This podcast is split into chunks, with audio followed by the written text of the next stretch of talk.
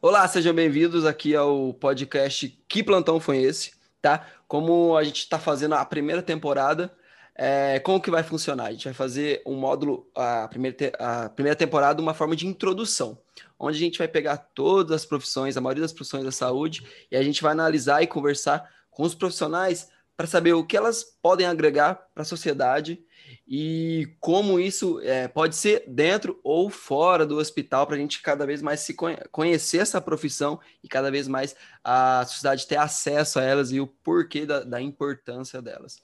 E para começar, nada mais justo para a gente falar da fisioterapia, né, que é a minha profissão de base. Então, meu nome é Eric Justino, sou apresentador desse podcast. É, sou fisioterapeuta intensivista pela Unifesp. Porém, Hoje sou apenas apresentador. Hoje a gente vai conversar aqui com dois amigos e profissionais respeitadíssimos que são referências nas suas áreas. O, estou aqui com dois profissionais, dois fisioterapeutas de áreas diferentes. Estou aqui falando com o Henrique Gale, que a gente vai falar de, de cardiologia e UTI, e também André Marques, de fisioterapia ortopédica e trauma. Então, sejam bem-vindos, André e Henrique. Obrigado, Eric. Boa noite, obrigado. Então, beleza, vamos começar por uma apresentação. Assim, vamos começar por ordem de chamada. André, é, fale um pouquinho de você, um pouquinho das suas experiências, dos seus, da sua trajetória para chegar até onde você está. Oh, beleza. Primeiramente, obrigado pelo convite. É uma honra estar participando aqui do, do podcast e espero ter mais oportunidades aí de falar um pouquinho da nossa profissão para a sociedade, né? Acho que ia ser uma iniciativa Exato. bacana demais. Parabéns. Obrigado. E, cara, eu sou formado pela Universidade de Brasília, né? Eu vim de lá, formei em 2018. É, e logo após a minha formatura, né, eu já estava no processo de, é, de fazer provas de residência, provas de especialização, e uma das provas que eu fiz foi na é, Escola Paulista de Medicina, né, para fisioterapia em ortopedia e trauma. E acabei passando, felizmente, pude conhecer vocês. E foi um ano de muito aprendizado, uma carga teórico-prática bem bacana, onde eu atendi os pacientes, principalmente pacientes de trauma, né, no Hospital São Paulo, na enfermaria. E foi um trabalho muito bacana, muito gratificante, aprendi demais. Mas não satisfeito, eu acabei fazendo, é, prestando prova para outra especialização em fisioterapia musculoesquelética na Santa Casa de Misericórdia de São Paulo, onde eu estou atualmente. Estou cursando o terceiro módulo. Coincidentemente, é um módulo de coluna e trauma. Então, eu vou fazer uma revisão do que eu vi no ano passado todo e vai ser muito proveitoso, que eu vou pegar os pacientes em dois momentos, né? Tanto na enfermaria quanto no ambulatório. E assim eu vou seguindo nessa área que eu gosto demais, né? Pretendo me aprimorar cada vez mais e poder passar isso para outras pessoas, né? Tanto fisioterapeutas quanto para a sociedade em geral. Perfeito, perfeito. É, e, e, é bonito de ver essa, essa trajetória que você teve né, na, na, Unifesp e depois você querer algo ainda mais na Santa Casa, né? Eu acho que essa decisão deve ter sido muito difícil, né? De, pô, vou estudar mais ainda. Eu acho que foi a, a mais certa, né? Quando a gente conversa assim, né, né André? Ah, com certeza. Foi, foi complicado, que eu tava assim, cara, será que eu volto para Brasília? Será que eu fico aqui mais um tempo? Se eu ficar aqui, o que, que eu vou fazer? Eu vou estudar ou eu vou trabalhar? Então eu decidi ficar um pouquinho a mais, até porque essa oportunidade que eu estou tendo aqui é única né? São poucas pessoas que têm essa oportunidade de sair da cidade de onde mora, né? Sair do conforto, da, da zona de conforto e ir para um lugar assim é, desconhecido, ficar um pouquinho mais de tempo é, longe da família. E foi uma decisão difícil, mas valeu a pena, tá valendo a pena demais, cara. Perfeito, perfeito. E Henricão, fale um pouquinho de você agora, meu amigo. É, Bom, é, boa noite, né? Uh, agradeço o convite, Eric, por estar participando aqui nesse podcast com vocês, com, com o André também. É, meu nome é Henrique, sou fisioterapeuta, sou formado pela, uh, pela Uninove, aqui de São Paulo. Uh, fiz minha pós-graduação em residência multiprofissional na Unifesp, na área de cardiologia, e atualmente trabalho como fisioterapeuta uh, intensivista no Hospital Geral de Itapevi, que é um, um município aqui da Zona Oeste de São Paulo. Perfeito, perfeito. E eu queria começar a, a fazer uma pergunta aqui pro, pro, pro André, que é a questão seguinte: quando a gente está na faculdade, né, a gente está pensando o que a gente vai fazer e muitas pessoas, né, a maioria gosta muito de ortopedia, agora a área do hospital está crescendo bastante. Mas eu lembro nas conversas na, na graduação, quando a gente falava que o pessoal queria ir para ortopedia, que era, que era interessante. Ele falava, pô, não gosto de hospital e tal. E quando eu fui ver também, pela minha vivência na residência, e quando eu vi que vocês tinham uma especialização lá, foi uma surpresa para mim também. E foi uma surpresa para você também, André, essa questão, pô, o fisioterapeuta ortopédico no hospital, né? E, e, você também teve alguns plantões na, na UTI, né, como, como a carga horária da especialização. Como que foi esse processo para você? Você sabia que era assim? É, e, e, e, como, e como foi essa, essa questão de desenvolver essa, esse raciocínio? Pô, estou no hospital agora, e como que, como que vai ser esse direcionamento? Cara, foi uma surpresa sim, tá? É... Assim, lógico, eu fiz a prova sabendo que ia ser é, mais voltado para o atendimento dentro do hospital, só que eu nunca tive essa experiência durante a faculdade. Na verdade, eu tive um dia que eu visitei uma enfermaria, né, junto com um professor meu, numa das matérias é, que eu fiz durante a faculdade, eu pude ter, assim, nossa, uma horinha numa enfermaria, assim, orientando um paciente, vendo meu professor orientar. E eu achei interessante na época, mas não dei tanta bola, porque o que a gente mais vê é atendimento ambulatorial. Exato. E quando eu vi lá na, no edital, né, que seria com ênfase hospitalar, eu falei, ah, ok, a gente deve ficar dentro de um hospital e lá os pacientes devem chegar lá com as queixas dele, beleza. É, não, viajei, cara, eu viajei. Falei, não, vamos lá, vamos lá, vai ser bacana. É uma instituição aí de referência, vai ser legal. Não, não tem como ser ruim. E aí cheguei na, na Unifesp, primeiro dia lá na enfermaria, eu falei, caraca, velho, é, parecidíssimo com a experiência que eu tive no meu na minha graduação, cara, eu acho que vai ser bacana. Eu vou aprender uma coisa que nem todas as pessoas aprendem, têm essa oportunidade de aprender, né? Sim. Que é o atendimento do paciente traumatizado dentro do hospital, cara. Isso fez uma diferença gigante para a forma que eu enxergo os pacientes hoje em dia, né? As experiências que eles têm dentro de um hospital e como que o atendimento do fisioterapeuta faz a diferença para esses pacientes, sabe? Exato. É, na questão da funcionalidade do paciente, das crenças que ele desenvolve dentro do hospital. Poxa, acabou de receber, é, aliás, acabou de sofrer um acidente, fez uma cirurgia, está morrendo de medo de mexer o membro que, que foi é, fraturado, que foi né, dilacerado, e a gente chega para quebrar alguns alguns conceitos que o paciente forma ali naquele pouco tempo e mostrar para ele que ele pode fazer, que é seguro, que ele precisa né, restaurar a função dele com a nossa ajuda e com a ajuda dele mesmo. Então, cara, essa experiência foi sensacional. Assim, é, na graduação realmente a gente não vê, Sim. né, muito disso. E foi assim uma surpresa muito boa para mim. Eu acho que é, todo mundo que eu comento hoje, eu recomendo né, que tenha essa experiência, né? Todos os profissionais, os futuros profissionais, eu recomendo que tenha essa experiência, né? É, dentro de um hospital, de uma enfermaria da ortopedia, cara. E, e, é, e é interessante você é, falar nisso sobre esses novos profissionais que vão acabar entrando no mercado e ver também essa questão do, do profissional de, que trabalha com trauma de ortopedia dentro do hospital.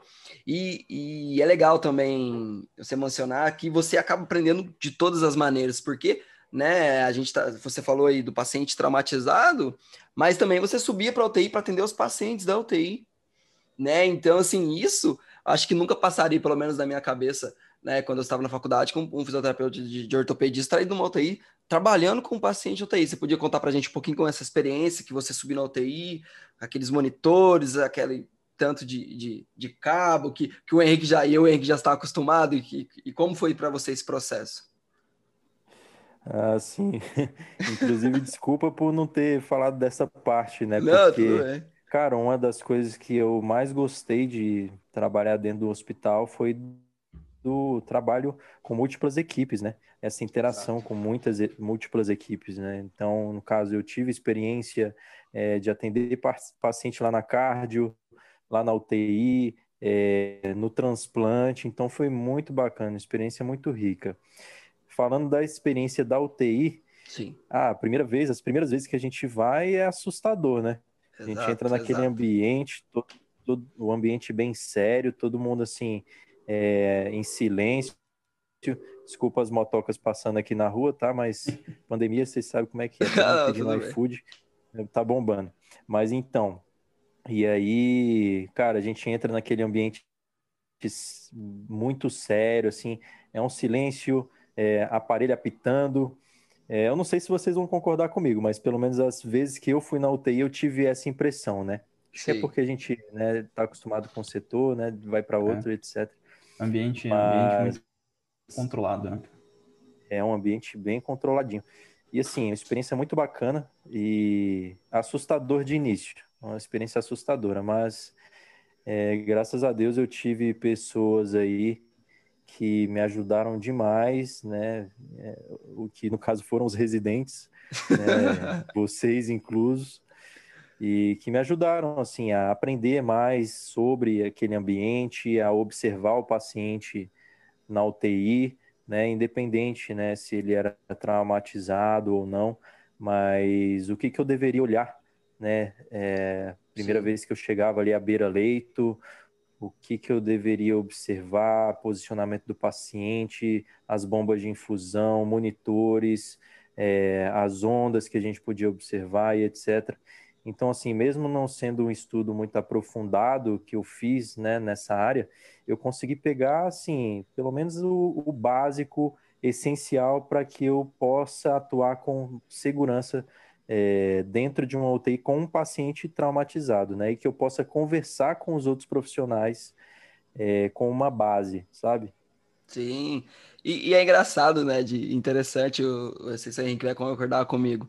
É porque eu sempre gostei muito de hospital e essa parte de ortopedia para mim sempre foi uma lástima. Então, quando eu vi o pessoal da ortopedia chegando, para mim era muito mais difícil lidar com paciente, né? Como é que faz aquele no, no quadril lá, né, artroplastia, isso, né? Isso. Isso, é muito mais difícil quadril, trabalhar com paciente na UTI com artroplastia com paciente cheio de droga, em ventilação mecânica, fazer uma titulação de PI. Para mim é muito, muito mais é, fácil. É. Quando eles estavam lá, eu ficava muito mais seguro. Falei, Nossa, é. agora eu sei. Deixa eles, muita, deixa eles. Muita, é muita técnica específica, né, cara? Exato. É, é mas é assim, é como é como eu olhar a área de vocês, assim, tem muitas coisas específicas que vocês é, fazem, ah, como vocês operam os aparelhos, como, o raciocínio de vocês. Então, assim, acaba que vocês ficam impressionados às vezes com o que a gente faz lá e a gente fica impressionado com o que vocês fazem, né? É uma troca bem bacana. Exato. E, e, e também, de, de uma maneira geral, o primeiro ponto que o, que o André comentou é, as universidades, quando o aluno de graduação ele chega para fazer o estágio da, da fisioterapia hospitalar, é, normalmente é voltado para a parte cardiorrespiratória, né? E quando ele pega alguma coisa relacionada à ortopedia, é algum trauma, né?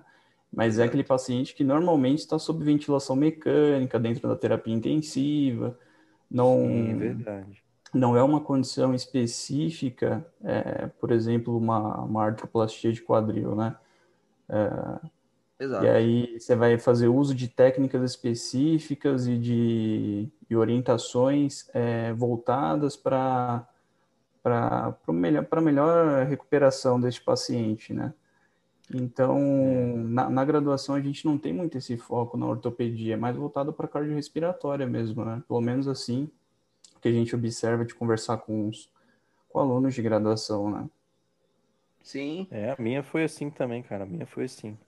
É, e, e, é engraçado que, pelo menos eu na, na, faculdade, eu era muito lambido, porque eu não conseguia estudar ortopedia, então quando eu chegava nesses estágios aí, eu só queria saber de cardio, aí vinha essas coisas, eu não sabia nada. Meu Deus do céu. Mas, mas eu aprendi muito com o André, isso aí é fato. Ele me, ele me fala as coisas, eu vou fazer alguma prova, quando fazer, o André, pelo amor de Deus, manda um resumo. manda um resumo aí para mim, pelo amor de Deus. Mas vamos lá. Henrique, vamos passar agora para nossa área aí, para sua área, né, que é a UTI.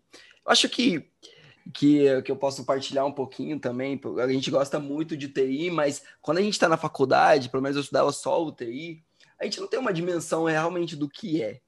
Né? Você pode ver Exato. por livro, mas quando você chega na UTI pela primeira vez, aqueles aparelhos apitando, ou aquele paciente que está tá se mexendo com drogas vasoativas altíssimas. Como foi para você essa questão de sair da, da, da, da, faculdade, né? E entrar numa residência e no primeiro semana da residência já estar atendendo esses pacientes?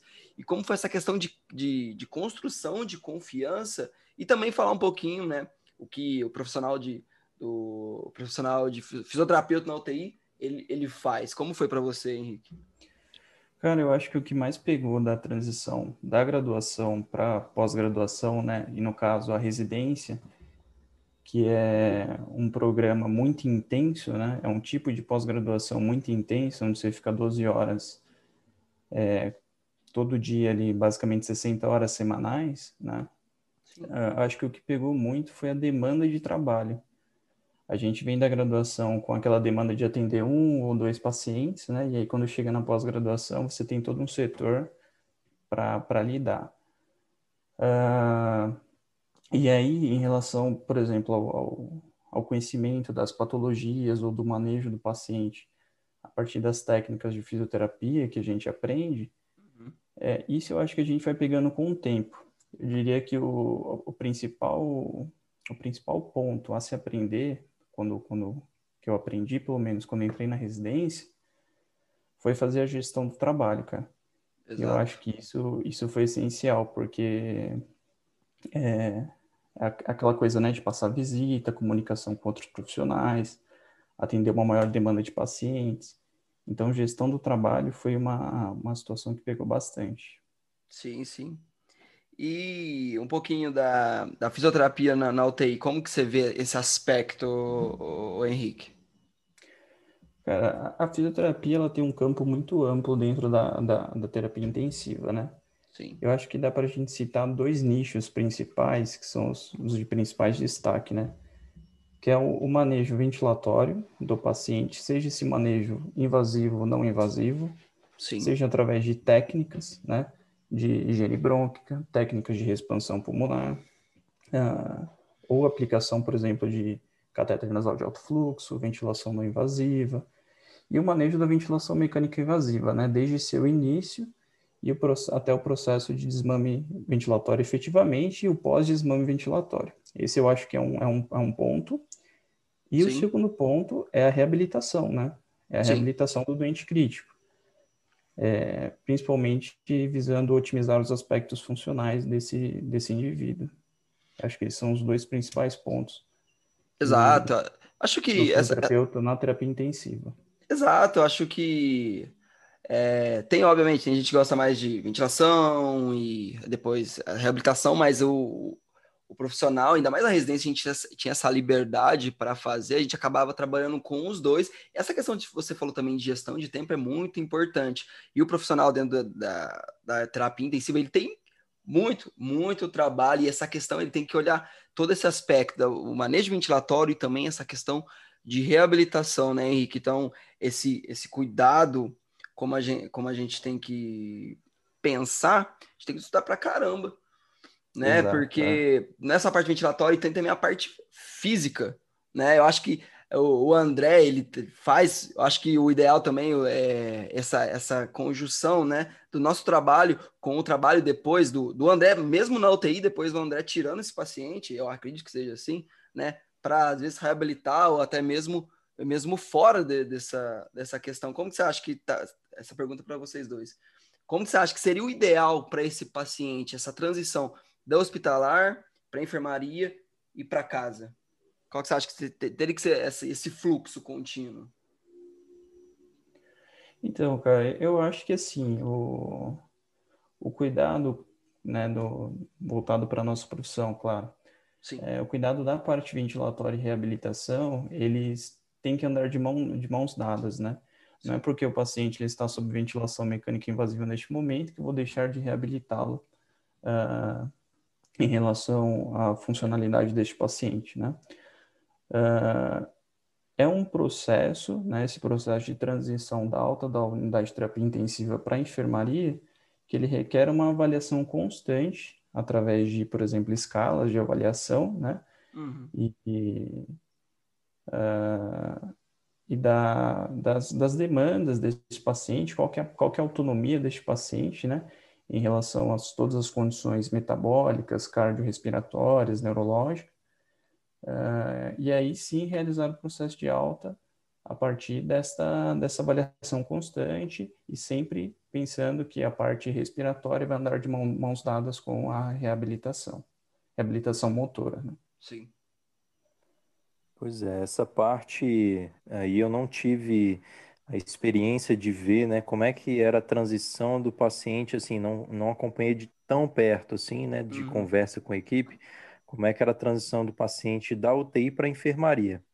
O que eu sabia, né, no geral, era se o paciente estava estável, né, estabilizado dentro dos, dos diversos né, problemas que ele tinha, ele ia para a enfermaria. É, e assim, a, o, a transição maior que eu peguei era do paciente da enfermaria para alta, né, alta hospitalar. Sim. E da nossa parte da fisioterapia, né, junto com a equipe da ortopedia, era principalmente a funcionalidade do, do paciente no, no, quesito marcha é, ou é, mudança de, de decúbitos e transferência para uma cadeira de roda, por exemplo. Então, se esse paciente estava apto a ficar de pé, é, passar para uma cadeira de rodas ou para uma cadeira de banho, ele já estaria apto, né, funcionalmente, a receber alta é, hospitalar, né?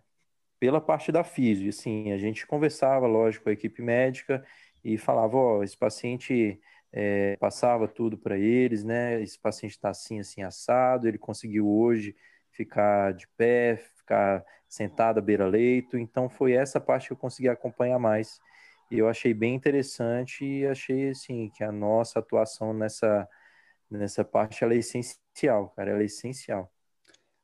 Perfeito. Eu acho que essa, essa integração ela tem que continuar e, e abre um campo, né, é, amigos? Abre um campo também para, às vezes o, o paciente ele sai da alta né? Mas ainda tem algumas coisinhas para melhorar. E o fisioterapeuta ele consegue ter esse atendimento em casa. Então, essa questão de fisioterapia home office, ah, não, home office, fisioterapia, do, fisioterapia do, domiciliar. fisioterapia, fisioterapia home office, foi foda. A fisioterapia é. domiciliar é uma área que, que é uma área para a gente também, né? O que, que vocês acham sobre isso? Se vocês planejam pegaram alguns pacientes, já tiveram experiência sobre isso? É, com certeza, cara. Assim, eu, eu, as experiências que eu tive com atendimento domiciliar foram atendimentos particulares, né? E Sim. realmente a gente percebe que o maior déficit que o paciente apresenta quando vai para casa é um déficit funcional, um déficit de autonomia, né? Sim. Então, ele a fisioterapia aplicada neste contexto, pós uma internação uh, de um paciente que ele ficou extremamente debilitado no processo de internação, ela é essencial, cara, para o retorno das atividades de vida diária desse paciente e vida, e vida profissional, né, também, para ele é, retornar através da reabilitação, ser é, incluída aí de novo na sociedade para para se continuar o processo, né? Exato.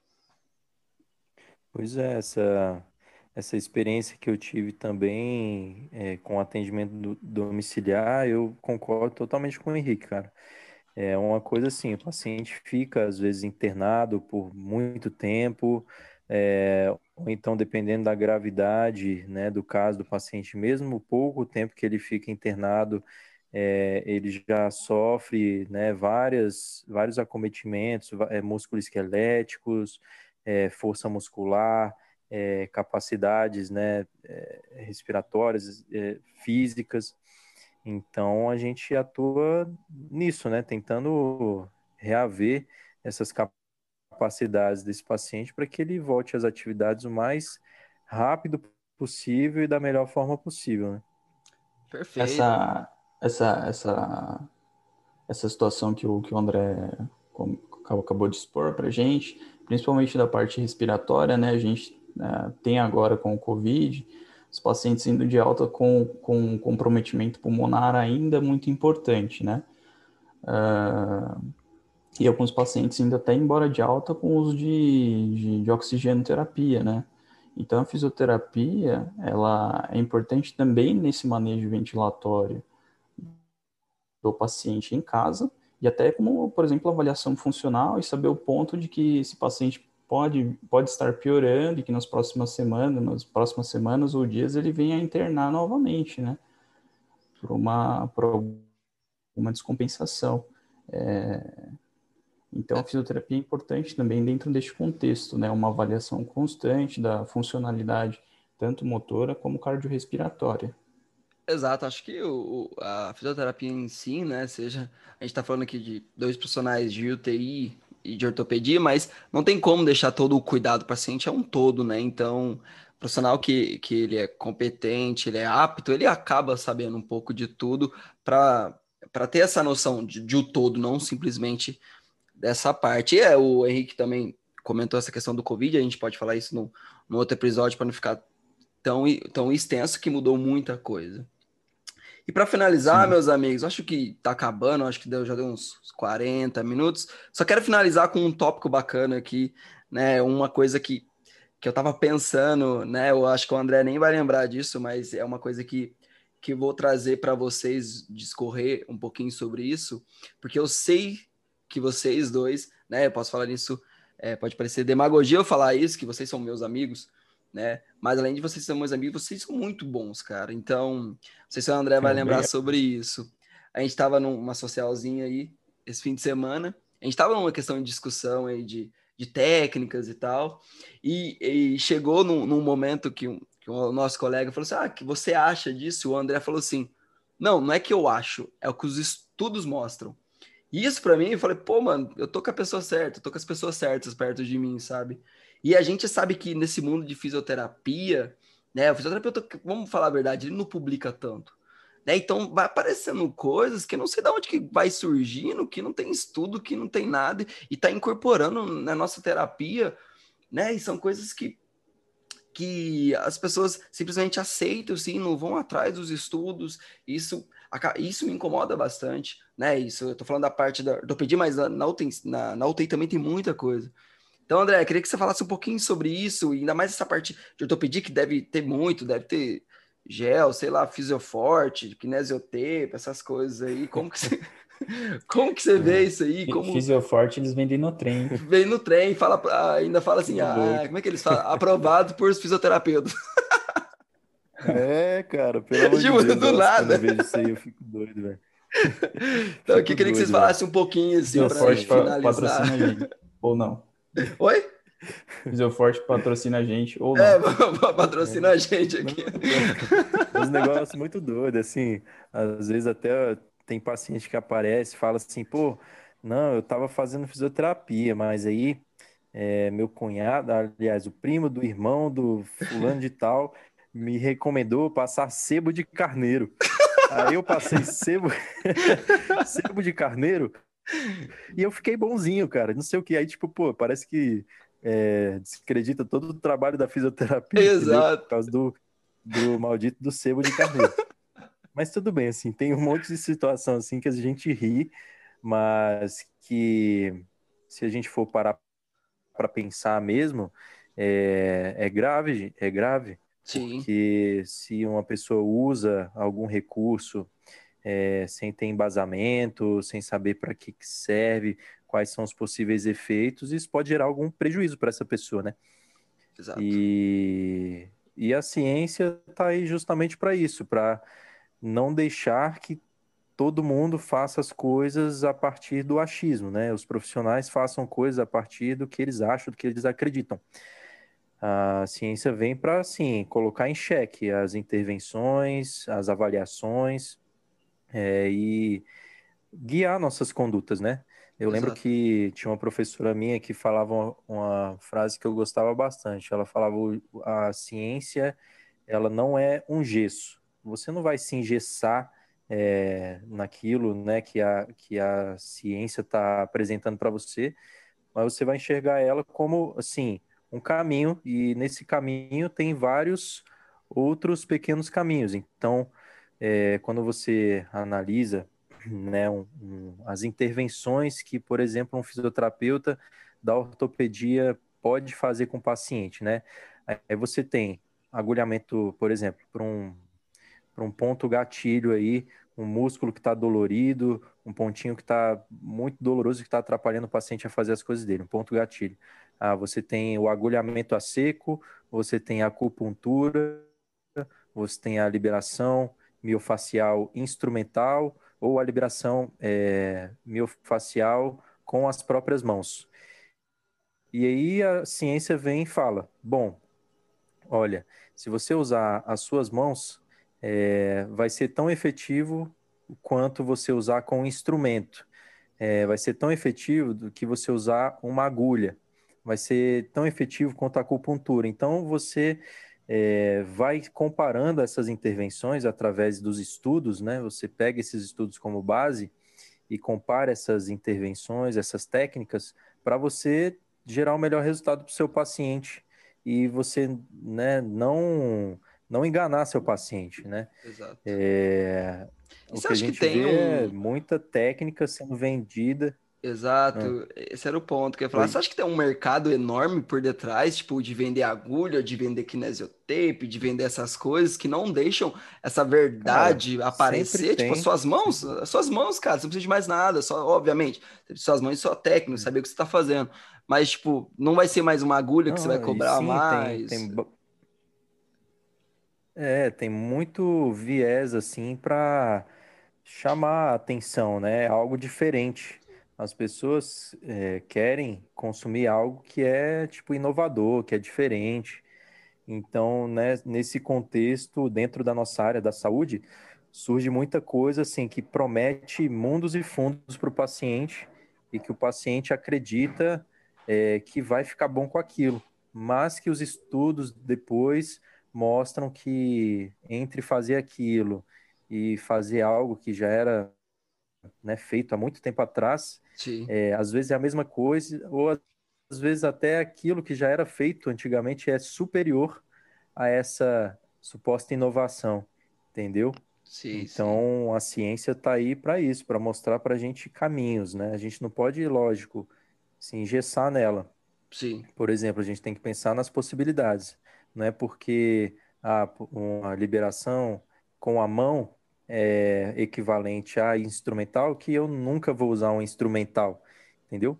Às Sim. vezes eu posso estar no final de um dia de atendimento, eu estou cansado de apertar pontos gatilhos, meu dedo está cansado, a gente fadiga, e eu quero usar um instrumento para liberar o paciente. E eu posso usar esse instrumento, não tem problema, né? A gente Pô, não pode se engessar, mas a gente tem que ter a consciência de que é, existem várias possibilidades e que, por vezes, uma vai ser superior à outra.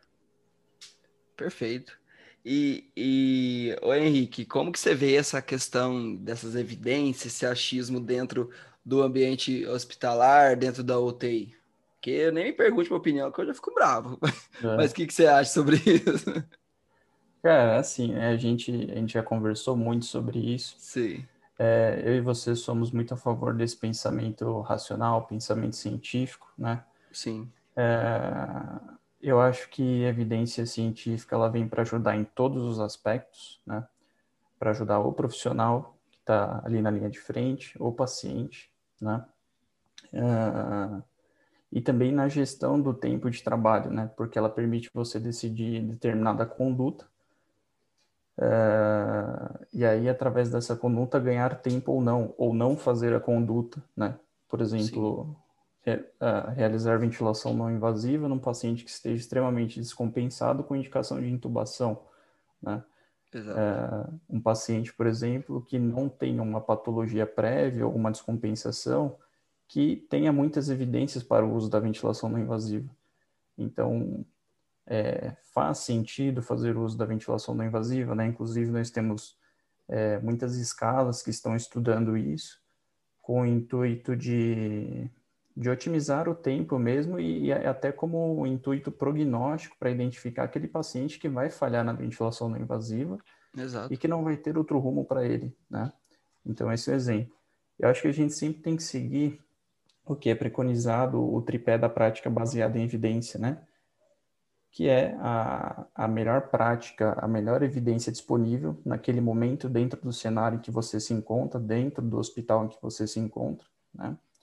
Com os materiais que tem à disposição, a experiência do profissional, da equipe, né, no, no manejo de determinado paciente ou de determinada conduta, e o que é, é, favorável para o paciente, o que é de direito do paciente de escolha, né? Uh, um exemplo disso, por exemplo, é, é, você tem duas medicações, uma medicação é melhor, a medicação A e B.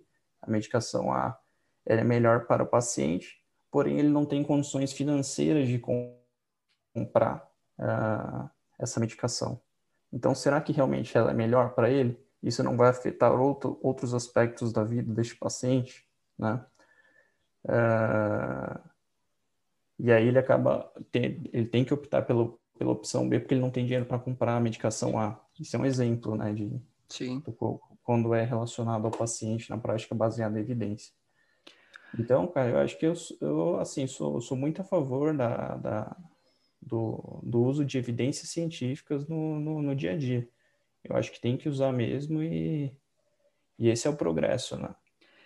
Exato, eu acho que essa questão de né, usar a, a parte científica no dia a dia, que é o correto, às vezes o aspecto científico, não sei a opinião de vocês, quando eu paro para pensar, pô, vou seguir a parte da, da que funciona mesmo, que está na literatura, a minha intenção é que as pessoas às vezes não vê, que não seguem, primeiro, é porque não está atualizado, e porque às vezes o que não está na, na prática, né, na, na evidência, é mais prático, às vezes é mais fácil, às vezes é, o teu plantão vai ficar menos corrido se você não fazer dessa determinada maneira. Ah, eu quero fazer assim. Ah, mas eu faço desse jeito que é mais fácil, eu economizo tempo. E às vezes não é assim, né? Às vezes a, na literatura científica é mais trabalhoso, mas é o correto que você tem que fazer. Uhum, sim. Né? Não é porque pô, é mais, mais trabalhoso que, que eu ah, vou deixar de fazer, não, vou fazer, ah, vou deixar o paciente assim, porque assim é mais prático para mim, não vai me dar, né, entre aspas, problema durante a madrugada, por exemplo, né? Uhum. É, esse, esse é um problema que a gente vê muito, né, cara? A resistência da, da equipe, de uma maneira em geral, por um, na verdade, por uma não educação da, da importância da, da, de uma determinada prática para o paciente. E aí a equipe acaba tendo essa resistência em realizar a prática, visto que demanda mais trabalho, demanda Exato. mais tempo, né? Uh, Acho que a gente pode levar. A, a, evidência científica, por outro lado, como deu o exemplo da ventilação não invasiva, Sim. ela pode até é, fazer você ganhar tempo, né? Exato, Pensando, exato, né? exato, exato. Acho que a, a questão de, a, da científica faz você trabalhar com inteligência. Se você trabalha com inteligência, você tem menos trabalho, porque você não precisa fazer coisas que desnecessárias. Né? A gente pode falar de mu muitas coisas sobre isso. Então, só para finalizar, só queria o André falar um pouquinho também disso para finalizar. Acho que já dá nosso tempo. Ô, André, essa questão tipo de igual o Henrique falou agora que é, muito bem lembrado por ele. Como que está essa questão né, na, na, ortopedia dos profissionais mais ingestados, essa existência com essas novas, uh, novas, novas não, né, essa a, a literatura bem rigorosa, é, desmitificando alguns tratamentos, aqueles profissionais que só faz o, o, choquinho toda hora, faz isso e não quer aprender ou não quer ter essa certa resistência, né? Porque vai dar, vai dar mais trabalho. Que, você acha? Como que tá esse, esse, esse parâmetro da fisioterapia ortopédica que você acha? Cara, ainda acontece bastante, né? A gente vê locais que é, segue um protocolinho muito engessado que faz a mesma coisa para todos os pacientes, entendeu? Sim. E esses lugares, infelizmente, assim, a gente vê que está passando longe da, da ciência, da evidência científica, né? É, tá usando os recursos de uma forma muito genérica e que, assim, cara, eu, sinceramente, eu acho que esses locais tendem a, a desaparecer com o tempo. Eu acho que a ciência está crescendo bastante dentro da nossa área, em todas as especialidades da nossa profissão. É, o fisioterapeuta está cada vez é, publicando mais, pesquisando mais, isso eu acho uma coisa muito boa, acho que faz parte do crescimento de, de uma profissão da área da saúde. E eu acho que esses profissionais eles vão acabar é, sendo obrigados a, a se atualizar, a, a procurar é, evidência científica, né? mesmo que eles não tenham é, o hábito de ler um artigo, mas eles vão procurar se, espe se especializar, não, fazer cursos, né? Cursos Sim. que tragam essas informações novas para eles. Então, acho que, que isso ainda vai mudar, sabe? A gente ainda está vivendo né? Esse período que tem bastante profissional que não é atualizado, que não procura se atualizar, que faz, né, as coisas à moda antiga, mas também tem muito profissional que está mudando a linha de pensamento, que está procurando é, as evidências e é isso que importa. André. Oi. É, você acha que o, o exercício físico como conduta terapêutica, ele, ele tem tomado o espaço das terapias com, de eletrotermofoto? O que, que você acha, cara? Que eu sinto que cada vez tem mais estudos mostrando que o exercício físico ele acaba se tornando superior a, a eletrotermofoto. O que, que você acha, cara, disso? Então, cara, o exercício é a base, né? É a base de tudo. E na minha, na minha visão, né, a eletrotermofoto são recursos que a gente vai utilizar para tentar otimizar né, esse, essa parte da reabilitação que é o exercício. Tudo vai, tudo vai é, desembocar no exercício, no final das contas. Acho que não tem como falar de fisioterapia, pelo menos na ortopedia, sem falar de exercícios, cara. Acho que isso é a base, é a base. Uhum. E, assim, é, se a gente for pensar, um está tomando espaço do outro, eu acho que não, porque, na verdade, esses espaços são diferentes. É, um vai ser utilizado para chegar no outro, né? E é, justamente o que a gente estava falando da questão dos profissionais que usam protocolos e etc., né, meio engessados, é que a gente via antigamente que os recursos eletrotermofototerapêuticos eram usados como, é, como a base da terapia. Bom, você vai na fisioterapia para fazer o choquinho, a luzinha, o gelzinho, uhum. entendeu? E hoje uhum. em dia, cara, se não tiver o exercício no meio, a gente sabe que não provavelmente não vai funcionar. Provavelmente esse paciente vai ficar bom porque a doença, né, teve, né, o tempo dela de, de resolução mas ela pode voltar a qualquer momento porque você não tratou a provável causa, você tratou sintomas, né, usando a, a eletrotermofoto. E eu acho que isso tende a, a ficar cada vez mais claro né, para os profissionais. Eu não Perfeito. sei se eu respondi a pergunta ou se eu desviei muito. Não, não, beleza. Era. Acho que deu para elucidar bem. Assim, é que eu tenho a impressão que cada vez mais é, tem se aplicado o exercício físico, né? Assim, pensando em evidência científica na ortopedia, tem se aplicado cada vez mais precoce o exercício físico, uh, visto os benefícios perante a eletrotermofoto. E eu sinto que a eletrotermofoto tem sido usada mais num momento agudo, né? Sim, uh, sim. Por exemplo, sei lá, de uma reconstrução de ligamento cruzado anterior, né? Uh, os caras lá no, no pós-operatório já, já começam a fazer um exercício, uma coisa bem, bem legal, né? E, uhum.